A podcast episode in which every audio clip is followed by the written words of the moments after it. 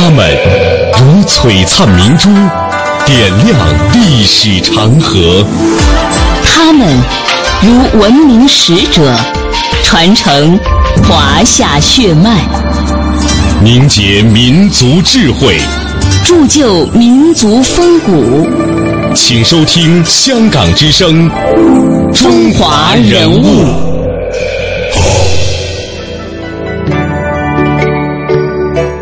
品读中华人物，启迪智慧人生。大家好，我是郑博。大家好，我是君阳。今天的中华人物呢，我们将和您一起走进中国著名新闻人系列之邹韬奋。伟大的爱国主义者邹韬奋先生是我国近代历史上杰出的新闻记者、政治家和出版家。他一生为民族解放、为民主政治、为进步文化事业奋斗不息，他的影响是巨大的。他曾经对好友这样说：“韬是韬光养晦的韬。”奋是奋斗的奋，一面要韬光养晦，一面要奋斗。他之所以用这个笔名，意在自勉言志。一八九五年十一月五日，邹韬奋的父亲叫邹国珍，号是雍倩。他的母亲呢是浙江海宁的扎氏，在一八九五年十一月五日这一天是邹韬奋出生的日子。他的母亲在十五岁的时候出嫁到了邹家，生育了三男三女。邹韬奋是长子。一九零零年，邹韬奋的祖父年老告退，父亲呢就带着家眷在福州市做候补官。这个时候的邹家家道已经没落了，生活非常的拮据。作为长子，邹韬奋从小便领略了生活的艰辛和困苦。当他刚满六岁的时候，父亲便培养他读《三字经》。从此呢，开始了幼年的封建启蒙教育。这种教育和熏陶对邹韬奋早期的思想发展有过一定消极的影响，但是也培养了他坚实的文学基础。接下来的这段文字是邹韬奋所写的非常著名的一篇文章，叫《我的母亲》。通过他的文字，我们来听听他所讲述的他的成长环境。母亲喜欢看小说。他常常把所看的内容讲给妹妹听，他讲的娓娓动听，妹妹听得忽而笑容满面，忽而眉愁双锁。张回的长篇小说一下讲不完，妹妹就很不耐烦地等着母亲再看下去，看后再讲给她听。往往讲到孤女患难或义父含冤的凄惨的情形，他两人便都热泪盈眶，泪珠尽往颊上涌流着。那时的我立在旁边瞧着。莫名其妙，心里不明白他们为什么那样无缘无故的挥泪痛哭一顿。现在看来，才感觉到母亲的情感的丰富，并觉得她讲的故事能那样的感动着妹妹。如果母亲生在现在，有机会把自己造成一个教员，必可成为一个循循善诱的良师。我到十岁的时候读的是《孟子见梁惠王》，到年底，父亲要清算我平日的功课。在夜里亲自听我背书，很严厉。桌上当时放着一根两指阔的竹板，我背着他立着背书，背不出来的时候，他提一个字，就叫我转身转身回来，把手掌展开放在桌上。他拿起这竹板，很重的打下来。我吃了这一下苦头，痛的是血肉身体所无法避免的感觉，当时失声的哭了，但是还要忍住哭，回过身再去背。不幸又有一处中断，背不下去，经他再提一字，再打一下，呜呜咽咽的背着那位前世冤家的见梁惠王的孟子，我自己呜咽着背，同时听得见坐在旁边缝纫着的母亲也唏唏嘘嘘的泪如泉涌的哭着。我心里知道，他见我被打，他也觉得好像刺心的痛苦，对我表着十二分的同情。但他却时时从呜咽着的断断续续的声音里勉强说着“打得好”，他的忍气吞声，为的是爱他的儿子；勉强硬着头皮说声“打得好”，为的是希望他的儿子上进。如今想起母亲见我被打，陪着我一通哭，那样的母爱，仍然使我感念着我的慈爱的母亲。背完了半本《梁惠王》，右手掌打得发肿，有半寸高。偷向灯光中一照，通亮，好像满肚子装着已经成熟的丝的残身一样。母亲含着泪抱我上床，轻轻把被窝盖上，向我额上吻了几吻。人物穿越时空，人生启迪智慧，人文润泽心灵，人性彰显力量。香港之声，中华人物，为你细数那些被历史记住的名字。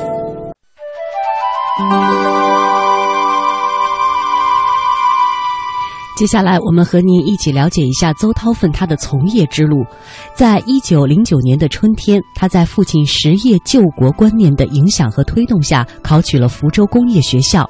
在两年之后，又被送往上海南洋公学附属小学。父亲当时希望他将来能做一个工程师，但是邹韬奋认为他的天性实在不配做工程师。他在这里从小学、中学一直读到大学电机科二年级。虽然学习刻苦，成绩优异，但终因对数学、物理一类的科目不感兴趣，所以呢，没有完成父亲的这个心愿，就是做工程师。一九一九年九月，邹韬奋破格考入了上海圣约翰大学文科三年级，开始了他人生之路的一大转折。一九二一年七月，啊，邹韬奋在圣约翰大学毕业，获得了文学学士学位。他想进入新闻界，但那个时候一直苦于得不到机会。恰逢上海厚生纱布交易所需要英文秘书，邹韬奋走马上任，成为了工商界的一名职员。这以后，邹韬奋又在上海职业教育机关兼职，做着啊写作、翻译之类的事情。到了一九二二年，邹韬奋担任了中华职业教育社编辑部的主任，主编《教育与职业》的月刊。他参与这个社发起的职业指导运动，曾经和同事一起啊，先后去宁波、南京、武汉、济南等地区考察。当然，这也是邹韬奋第一次深入到社会当中进行调查研究。他亲身的实践和感受，加深了他对于社会和现实的了解和认识，也逐渐窥探到当时中国的一些政治的腐败和社会中的黑暗。到了一九二六年的十月，原《生活周刊》主编转入了银行界任事，《生活周刊》呢改由邹韬奋担任负责编辑责任。周韬奋也是如愿以偿，得以从事到自己梦寐以求的新闻出版工作。一九一二年，邹韬奋十七岁时进入上海南洋公学附属小学读书。那时，他的理想就是当一名新闻工作者。一九一九年，他考上了上海圣约翰大学，主修西洋文学。一九二六年，邹韬奋正式主持《生活周刊》的编政，开始了他的新闻编辑出版生涯。当时，连邹韬奋在内，只有三个人负责刊物的编辑、发行、广告等一切事务。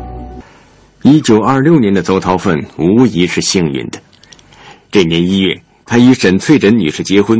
从那时起，在妻子的关心支持下，他得以全身心投入他的事业。长子邹家华也是在一九二六年出生的。在邹韬奋接手之前，《生活周刊》只是当时黄炎培创办的中华职业教育社属下的一个教育类刊物。邹韬奋担任主编后，逐渐的把《生活周刊》改变为社会时事类型的刊物，全方位的报道和评论社会、政治、经济、文化生活。生活，谁的生活？农人的苦生活，工人的苦生活，学徒的苦生活，乃至公益的苦生活，女仆的苦生活，就是本刊替民众里最苦的部分，对于社会的呼吁。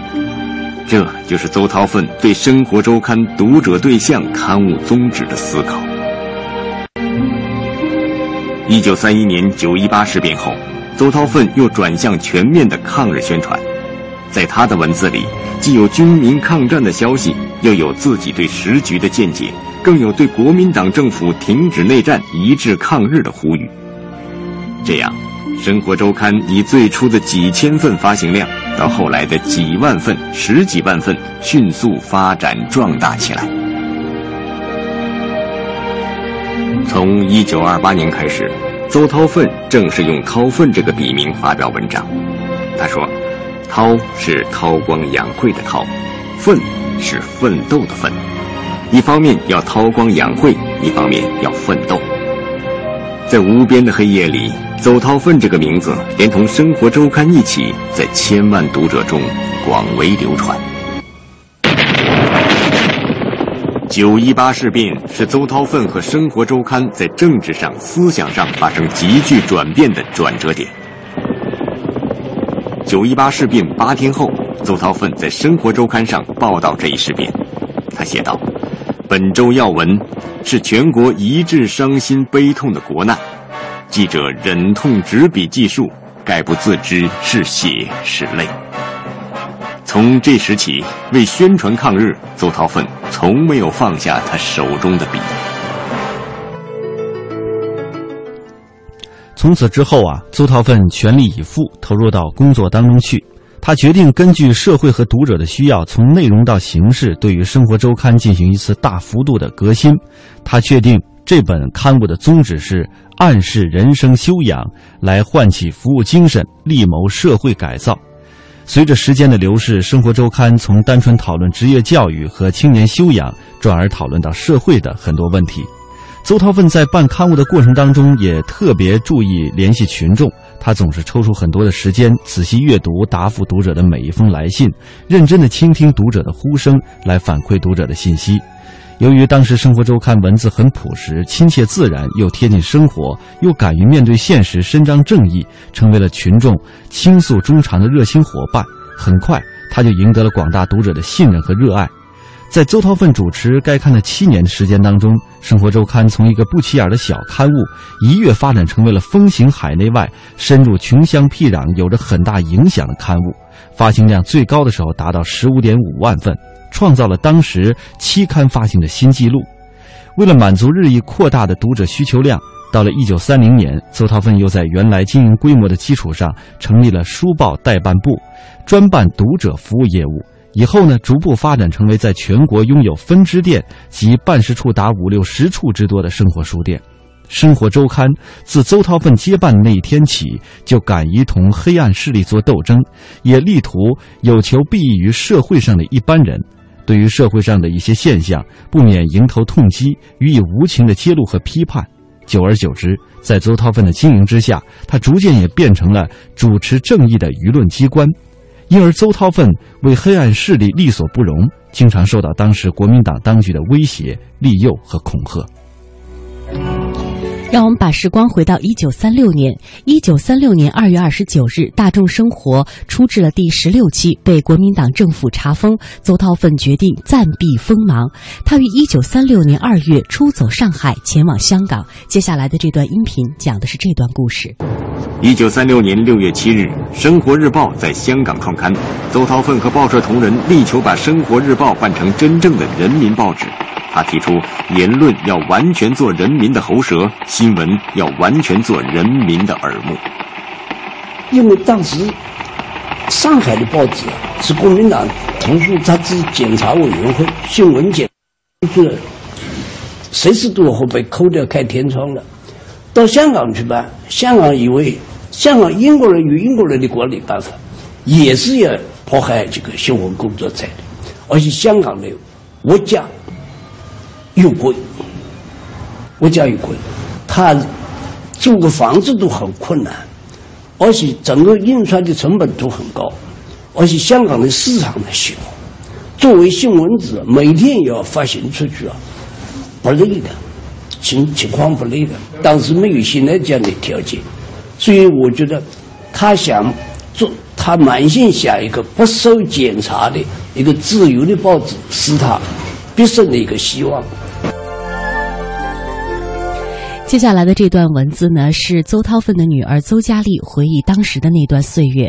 她在文字当中这样写道：“当时的香港汇聚了很多的文化人，范长江、廖承志、毛盾都在，还有中共南方局的一些领导。香港是他们的工作据点。父亲的工作还是办报，和范长江他们筹划《华商报》与《大众生活》的副刊。我们一家到了香港。”妈妈反倒发愁起来，因为一点生活的费用都没有了。这种事情，父亲是不会知道，也不会考虑的。后来，还是一位朋友发现了母亲的尴尬和难处，决定预支父亲抗战以来这呃这个稿子的稿费，我们才在香港安下家来。这么多年来，母亲一直是父亲最稳固的后方，支持着他的事业。抗战胜利后，周恩来在跟母母亲的慰问信当中这样说：“如果韬奋没有夫人的帮助，是不可能取得很大成就的。”他对母亲的评价很高，事实也是这样。到香港后不久，太平洋战争爆发，日军随即占领了香港。东江游击队接我们从香港撤出，我们当时就住在九龙的一个贫民窟里。组织上派交通员找到我们，按照要求还是爸爸先走，我们三个孩子和母亲后走。父亲一去，路途危险，而我们和母亲要独自面对残酷的环境，感到无依无靠。分别的时候，父亲给母亲跪下了，这是从未有过的情况。以前无论流亡海外，还是从上海逃到香港、逃到武汉、逃到重庆，还都想到一家人可以重逢。但是那一次心底是没有底的。爸爸向妈妈托付我们几个孩子，希望他把我们抚养成人。真正有困难的时候去找共产党。每次想到这个场景，我都很心酸。爸爸是一月份走的，我们大概是二三月份混在难民的队伍里离开香港。那时是冬天，家里什么东西都没带。妈妈怕我们冷，给我们了两条羊毛毯。过封锁线的时候，日军和伪军把我们的羊毛毯抢走了。我们向前走了几步，妈妈便突然掉过头来，爆发出巨大的勇气，抢回了一条毯子。他为了孩子，从来没有考虑到自己的安全。我们后来在东江游击队的白石龙村阳台山与父亲会合了。部队给我们这些转移出来的文化人搭了两座住宅可以住，也就是三角形的一个草棚子，里边呢是泥地，两侧是一长溜的草铺，每个家挂个帘子做隔断。那段日子虽然艰苦，但对我们来说却是很少的幸福时光，因为一家人又团聚在一起了。山上有小溪，我们去抓小鱼小虾。有一点特殊照顾的话，就是广东出的红色的片糖，我们当时把它当做巧克力，按照爸爸的说法是土巧克力。接下来的这段音频是邹佳丽接受采访的同期声，她回忆到了她的父亲究竟是怎样的一个人。因为我在家里头三个孩子当中我是女孩嘛，所以前面两个哥哥来了一个女孩，总归嗯宝贝一点嘛。嗯，特别是爸爸，反正回家来了，我总也是他解闷儿的对象，对不对？逗逗，他经常逗逗。逗我们笑，逗我们哭，都有他。我有的时候在家里的呃娇气嘛，哭起来嘛，没完没了的哭嘛，他就会陪着我一块儿哭，趴在那儿跟我一块儿哭。然后我就觉得怎么又来个哭声啊？看来是爸爸也在哭，我就笑，他也笑。就这种地方还是很温馨的吧。就家里头的气氛，整个我们家庭的气氛都很温馨。他在家里头的报喜不报忧，外面有多大的难处，家里回家来他不会说：“哎呀，我在外面受了多少气，受了多少磨难。”他不说的，总归是在逗乐的当中，大家家庭的气氛就出来了。他固然是一个很坚定的一个呃。战士，可是他是一个性格很活泼、很幽默的这么一个人物。到了礼拜天，他就要去看电影。看电影，他不是选那种凄凄切切的悲剧电影看，他要看看要看戏剧，看喜剧。自己文章里头写他是看卓别林的戏，所以卓别林这个形象在他的呃生活当中是呃很深的。而且他常常仿效卓别林的这个这个表演，在很多场合，现在很多回忆文章里头写到他在很多场合或者在艰苦的呃这个这个气氛当中，他表演一下这个这个卓别林的形象，大家很高兴，哄堂大笑。溯华夏五千年，英才辈出。激扬文字，书写风流；跌宕声韵，记录千秋；征战沙场，气吞山河。这里是香港之声中华人物。一九三六年十一月二十二日深夜，邹韬奋参加完一个会议，匆匆赶回家里。作为上海文化界救国会成员，这段时间他忙于援助工人罢工，忙于声援绥远抗战，几乎每天都是很晚才回家。几个月前远走香港，算是避过了一时的风头。近些日子频繁参与救国会的活动，又让他格外显眼。妻子沈翠珍为他打开家门，多年来她一直这样，不管多晚都要等丈夫回来。在黑夜的掩盖下，敌人终于下手了。当夜，邹韬奋被捕。与他同时被捕的还有沈钧儒等其他六位救国会同志，这就是历史上著名的七君子事件。改革开放以后吧，有一个日本友人给妈妈提供了一份资料，这份资料就是这个。三六年七君子事件发生的前后，上海的日本驻上海的领事馆给国内打的秘密情报，就这份资料，我觉得充分说明了我们当时国内很多的势力反动势力，它是有日本做后台的，日本帝国主义做后台的。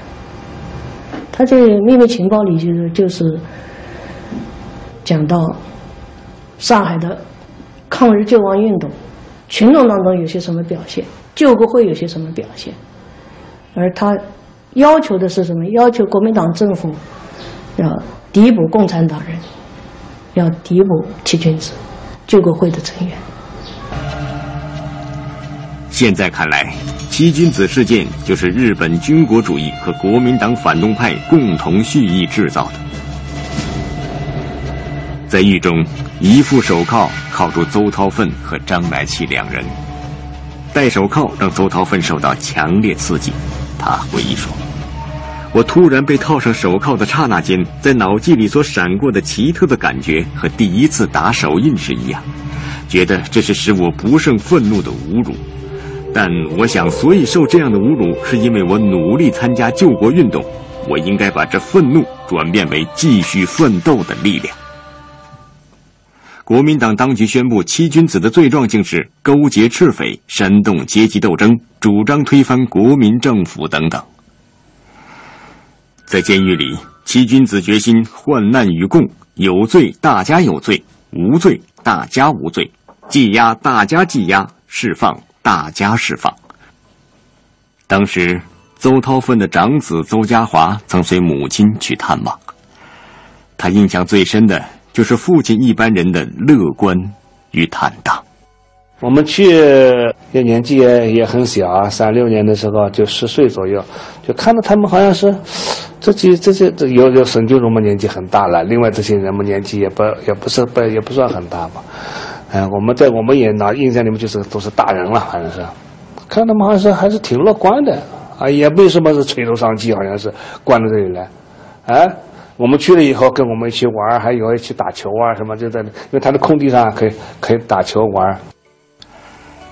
这一组照片记录的就是七君子狱中的生活状况，他们拟定了作息时间表，推举年长的沈君儒为家长。并分别选出卫生、会计、文书等生活管理员，各司其职，生活的很有规律，很有趣。